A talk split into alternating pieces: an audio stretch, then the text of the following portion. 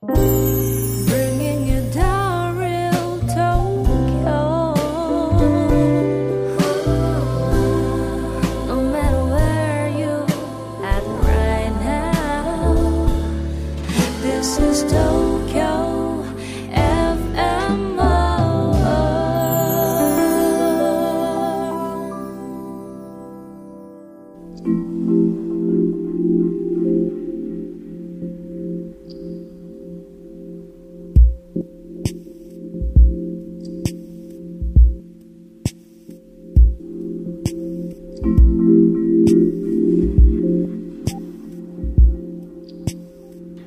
Hello, listeners.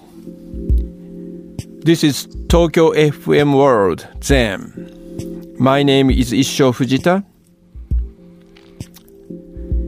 Japanese Soto Zen priest. How was your day today? We hope to give you a taste of Zen through my talk and guided meditation. I hope you'll enjoy it. Today, I'd like to talk about uh, life of the Buddha, the founder of Buddhism. He is a man walked on the ground long time ago in India. So it's amazing that uh, the teaching of this kind of person still influencing many people now. And I think the, one of the good way to understand his teaching is to know what kind of life he lived. So I'd like to pick up uh, some episode in his life. The most important episode for me is he was born into very uh, privileged life, very wealthy, a ruling class family. So he enjoyed the very luxurious life most of us envy and desire to attain. But one day he make an excursion to know what's happening outside the wall of the palace or city he lived. And each occasion he encountered with sick person, old person, and dead person. And each occasion, he was very shocked to know there's such a reality in the life. Even though he's still alive, young, healthy, and alive, he also eventually meet with those facts of the life. That's puzzled him a lot deeply. So eventually, uh, he has to he had to leave his privileged, privileged life within the wall of the city or palace. So this is uh, what we have to keep in mind that uh, the founder of Buddhism left the life most of us wants to get. So, in order to appreciate the teaching of the Buddha, we need some experience or insight into life or about life equivalent to this uh, Buddha's encountered with uh, three realities of life illness, aging, and death.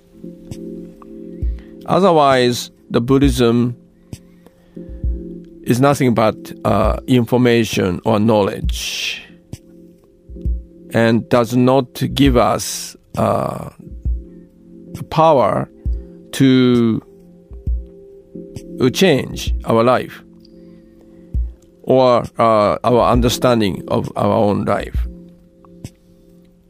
So please think about your own some experience which give you uh, some kind of puzzlement or upset you. And then try to associate those experiences with buddha's experiences.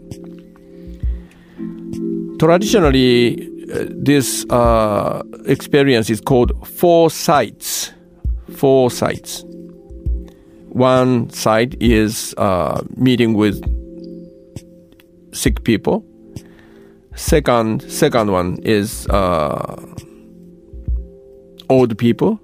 The third side is uh, meeting with uh, dead people, and the fourth side. I didn't. I have not yet mentioned, but uh, side is. Uh, it is said he met uh, wandering spiritual seeker. And that gave him a, uh, a hope to start a new life. Have you ever had this kind of a fourth sight like a Buddha? So three sights are very much embarrassing experience.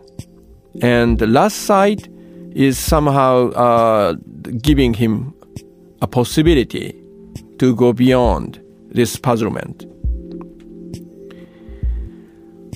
So it's a initiation or beginning of Buddha's uh, seek, spiritual seek, religious quest.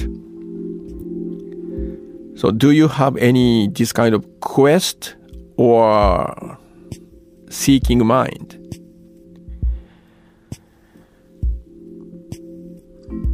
we don't have to go far away to meet to encounter with those four sides if you have uh, clear eyed clear eyes you can witness those reality of the life around you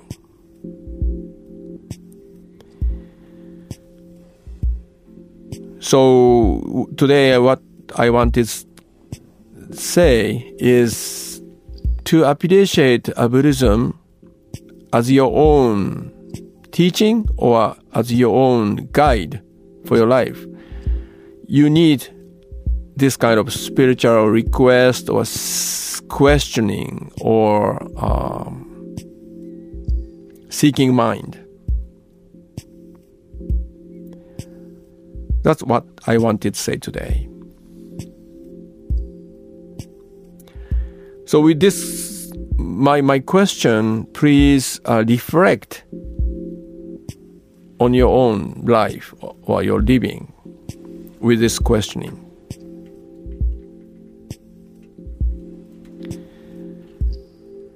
Okay, so we I finished my talk today and move to the guided meditation practice of guided meditation.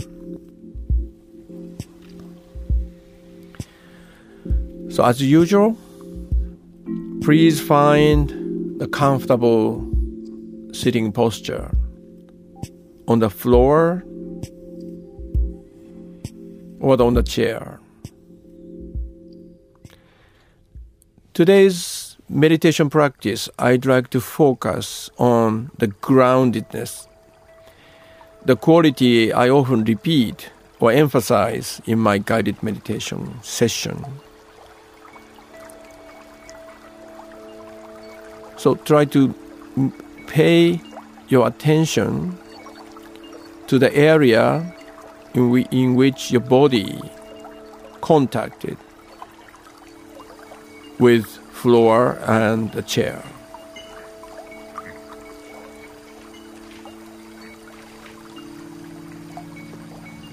Simply close your eyes and let your body weight fully being fully supported by chair or floor. Surrender your body weight to the floor or to the chair.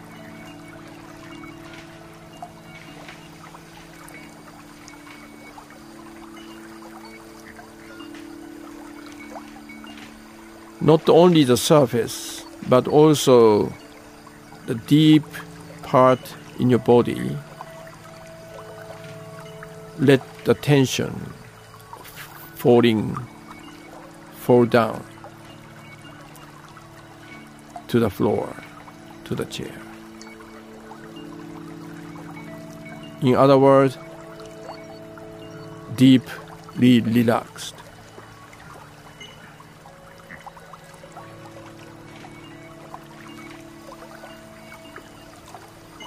It's a process of letting go of your clinging.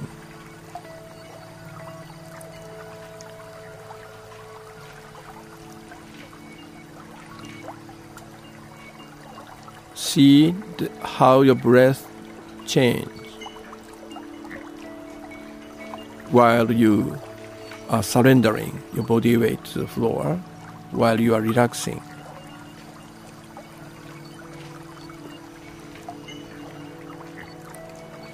Re- Release the tension around your neck and shoulders.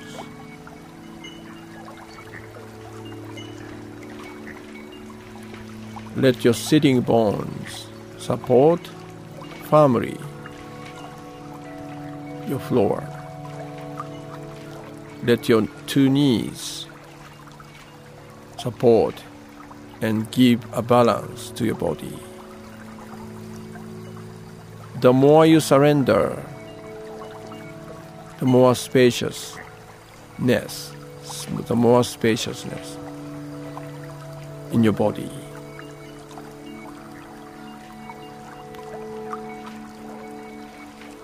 How about your hands?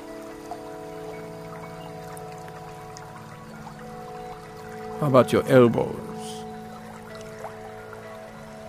How about your shoulders? Neck? Pelvic joints? Knees? Ankles? Toes? Open those joints fully so that your body get fully connected. You feel your body as a one whole entity deeply relaxed and fully supported by the floor and the chair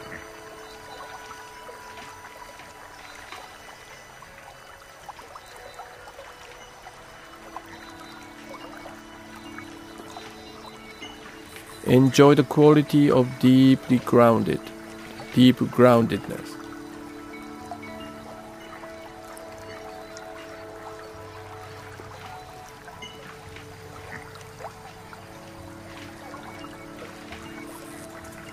And within this spaciousness, many things is happening. You can, you are, you are hearing the sound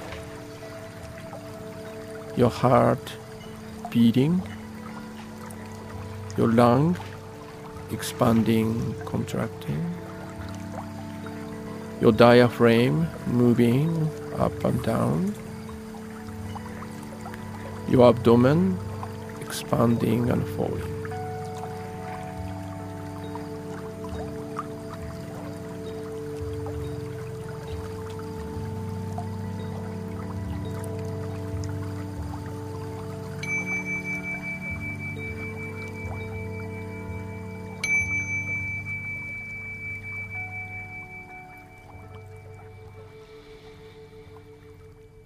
Okay, that the bell to end the guided meditation session. Today's meditation session is focused on the quality of groundedness. So, how was your experience? Whatever happened, you really understand. In this in this kind of practice, there's no success or failure. Whatever happened, that's happened. That session. So you can learn something from it. So beyond failure or success, more important thing is what you learn from the experience. Okay, that's for today. I hope you enjoyed even a short period of talk and uh, practice of meditation. So have a good day and talk to you again. Bye bye.